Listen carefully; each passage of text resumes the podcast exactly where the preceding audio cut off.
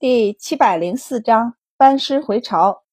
皇帝犹豫了两天，将朝中人扒拉了一遍，发现没人比牛刺史更合适这个位置，便下了任命书。任命书还是白善写的，交由门下省审核过后，便发了下去。牛刺史连跳四级，成为了安东都护府都护，直到诏书到了他手上，他才知道是白善举荐了他。他想了想后，从自己搜刮来的战利品里挑出一箱子来，悄悄地让人给周满送去了。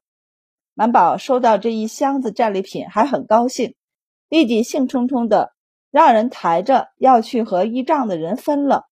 结果出了门才知道，这东西不是给依仗的，而是单独给他的。但给他，并不是因为他医术精湛救活了谁，而是因为。白善举荐了牛刺史，满宝挠了挠脑袋，便让人将箱子又抬了回去。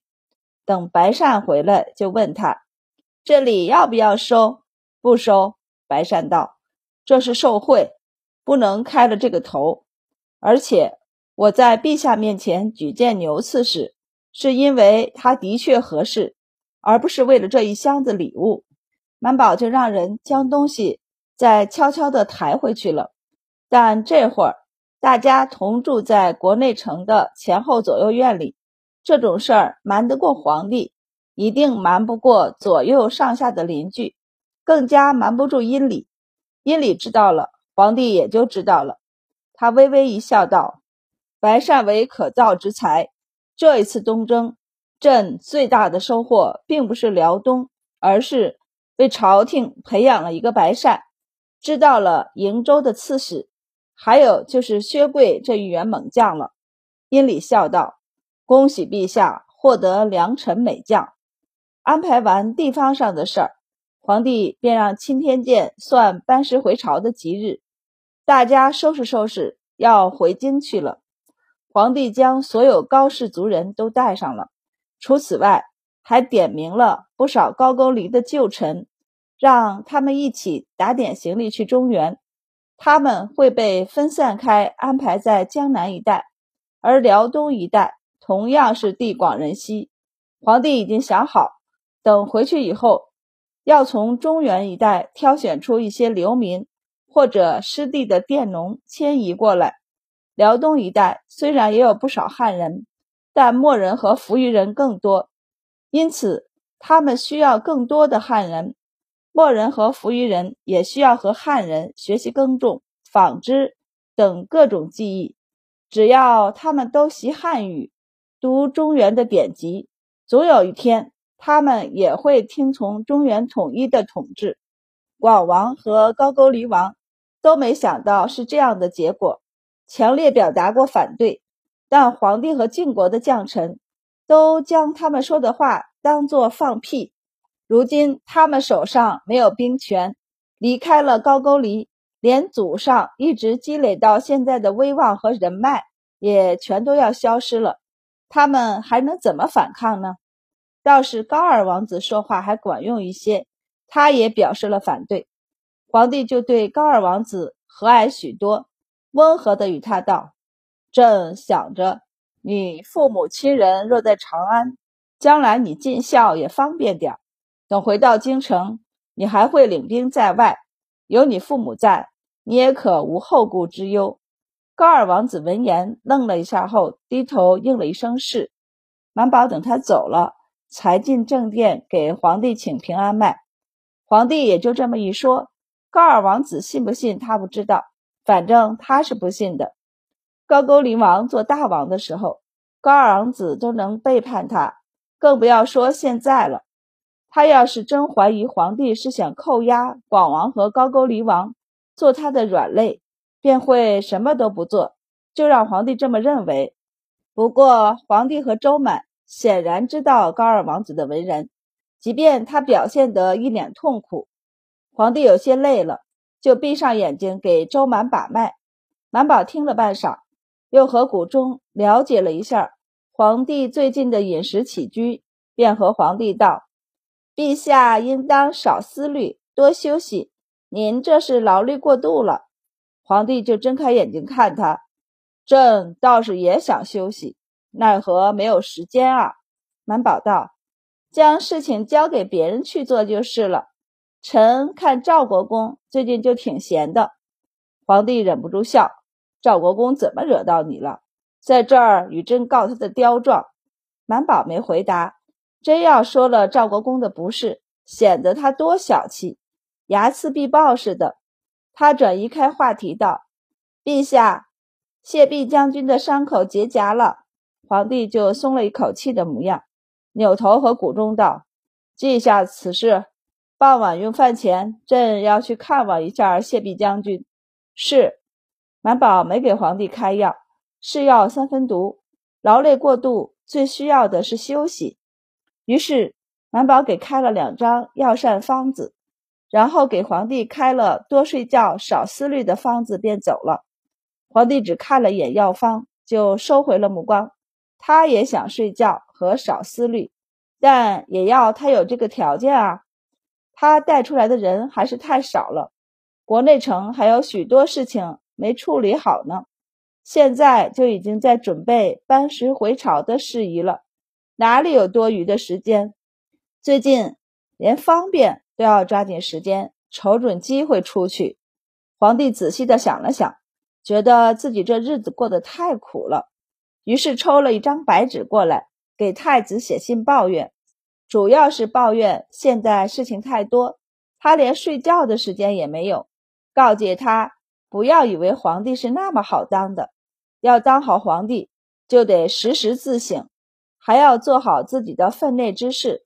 不过皇帝也是人，也不可时时操劳。我只希望。我儿将来不必和朕一样东征西讨，而是直接稳坐龙椅，等待四方来朝。皇帝津津有味地写完，感觉好了许多，于是继续点头看折子。青田健算好了日子，大家启程回朝。走到幽州，皇帝派人将绝大部分高氏王族的人和高句丽旧臣及其家人等送到江南。他们则带着剩下的人往长安而去。太子提前到太原接皇帝，他是收到皇帝的信以后出发的，不顾魏大人等人的劝诫，一路到了太原。本来要不是左右一直拦着，他都想去幽州接。他长这么大，还是第一次听见父亲说当皇帝苦，心里很高兴，觉得没有老三在的日子。他和父亲的关系的确好了许多。去的时候，满宝都是骑马；回来的时候，他则多数时候是在车里。一是外面冷，二是他好困，想睡觉，所以一直窝在车里。大军还未到达太原，便有士兵飞奔来报：“陛下，太子殿下在太原城门迎接陛下入城。”皇帝合上手上的告密折子。微微点头道：“好，传令下去，全速前进。前面不远就是太原城门了。”是。太子并不是一个人来的，他带了不少人来迎接皇帝。父子俩在太原城门口成功会师，一起进入太原城中休整。满宝他们上次过太原都是匆匆而过，这一次却会在此多停留一天，所以才住下。他们三人便相约一起上街逛街去。刘焕也邀请了周丽如一起去玩。白二郎想给明达带一些土特产回去，因此特别热衷逛这里的小摊儿和小店儿。满宝跟在他身后，也看得津津有味儿。当地的土产一般最有代表性的就是吃食了，所以最后白二郎没买到什么好东西，倒是满宝和白善。跟在后面吃了不少东西。白二郎看了看俩人的肚子，问白善：“你的伤好的这么快？”白善面不改色的道：“我年轻，身体好，恢复得快。”此时，谢弼的何力也在和阿史那等人道：“从未觉得自己年长，但此战过后，的确感觉年纪大了，比不上那些小年轻了。”便有将军笑道。谢弼将军何出此言？您可是我大晋出了名的猛将啊！谢弼合力摇了摇头道：“不说军中出的新贵薛贵，就说白善一个文臣中了两箭，恢复的比我都快。便有将军嘴快的道：“他年轻嘛，将军何必与他比？”这话一出，众人一静，连素来稳重的阿史那将军都不由瞥眼看向对方。将军这才反应过来，摸了摸鼻子道：“我不是那个意思，我是说，白大人毕竟比我们都年轻，听说还未及冠嘞。这个年纪的小伙子恢复得最快了。想当年我十几二十岁的时候。”胸前被划了一刀，都没有周太医这样的医术，随便糊弄弄点金疮药，不到十天又能上阵杀敌了。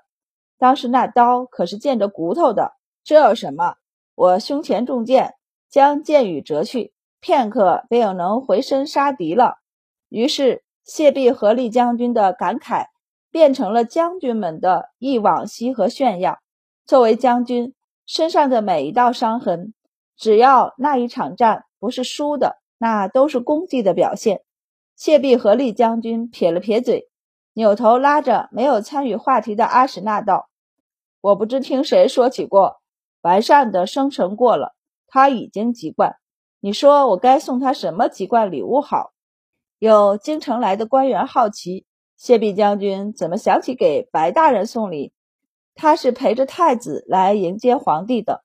并不知道战场上的事儿，谢必和利便叹息道：“此一次多亏了白大人，要不是他扯了我一把，那两支箭就要射到我身上了。这是救命之恩呢。”阿史那道：“白大人也说你对他有救命之恩呢。我看你们俩的恩情互相抵消一下就可以了。”谢必合力无语。话是这么说，谢必合力将军还是留意起各种东西来。想着送什么东西给白善做成人礼比较好，上有所好，下有甚焉。于是谢必将军的手下到处搜罗好东西，只要听说有好的，立即拉了钱去看，合适就买下来送给谢必将军。他这么大张旗鼓的折腾，闹得皇帝和太子都知道了。皇帝就招了他去问：“你这是要干什么？”东征打下的好名声都要叫你败光了。谢必将军一听，立即道：“臣出钱了，那些商人的东西总要卖，臣有喜欢的，又不是强取，也未强买，怎么不行？”皇帝就没好气的问：“你哪来的这么多的钱？”谢必将军没说话，皇帝便语重心长的道：“卿等为国征战，朕不欲过于严格，但你等也不能显露太多。”回去以后，御史台和魏之等人还等着找错处呢。皇帝这次带出去的人，除了阿史那将军一板一眼的将自己收上来的战利品全都交给皇帝外，其余人谁没有带着自己的手下分战利品？包括赵国公，他自己就分了不少，同时还悄悄的给皇帝送了点儿，再给依仗一些。搜刮下来的战利品，基本就分完了。能归到国库里的没多少。皇帝自己以前就领兵打仗，自己知道身为将领还要养着底下的士兵，所以对这种事儿都是睁一只眼闭一只眼。反正大家都还算公正，东西并不是自己拿的，都会分给自己的手下，一级一层的下去。到普通士兵手里，他们也能分到一些东西。这种战利品。一般都要先堆在库房里两三年，等风声过去了再拿出来用。到时候御史台的人也早忘了这事儿。可谢必合力倒好，现在还没回到京城呢，就开始拿出来换东西，嫌动静不够大。所谓子不教，父之过；臣子不孝，自然也是君王的错了。回去以后，未知一定会这么骂他的。所以，为了自己不挨骂，皇帝只能制止谢必合力的行为。京城那么多好东西，非得在班师回朝的路上买？谢必合力道：“臣就想给白大人准备一份籍贯礼。”皇帝这才惊觉，白善籍贯了。他看向谷中，谷中弯腰笑道：“是，路上周大人和驸马还给白大人过了个简单的生辰呢。皇帝便道：“籍贯是大事儿，便是不好在路上举行冠礼，回去也要补办的吧？朕记得他的先生给他取了字。”还是谷中笑道：“是，隐约听说叫至善。”皇帝便哈哈大笑起来，乐道：“倒与他的名字极配，希望他将来人品一直如此吧。”谷中低头弯腰笑着应了声是。皇帝想了想后道：“你送他那些金银宝石都没用，瞧瞧你要搜罗的那些，不是宝刀就是宝马，他又不是武将，并不稀罕这些东西。你要送，就去找些孤本名画来送他。”那才是投其所好。谢必合力瞪眼，这样的东西上哪儿找去啊？商人们手上很少有这样的东西，而且就是有，也不知真假。他可不敢买。皇帝便笑道：“你还不算笨，这样你不要在路上买了。行军路上能有什么好东西？等回了京城，你去请教孔祭酒，他肯定知道哪里有好东西。到时候。”你买了东西来，让他多看两眼，他就高兴了。谢必合力转了转眼珠子，小声道：“陛下，我和孔祭酒没交情啊。阿史那有，你去找阿史那。阿史那归降后，一直很喜欢读书，因此时常和孔继酒请教。一来二去，俩人就成了朋友，在那里是有一些面子的。”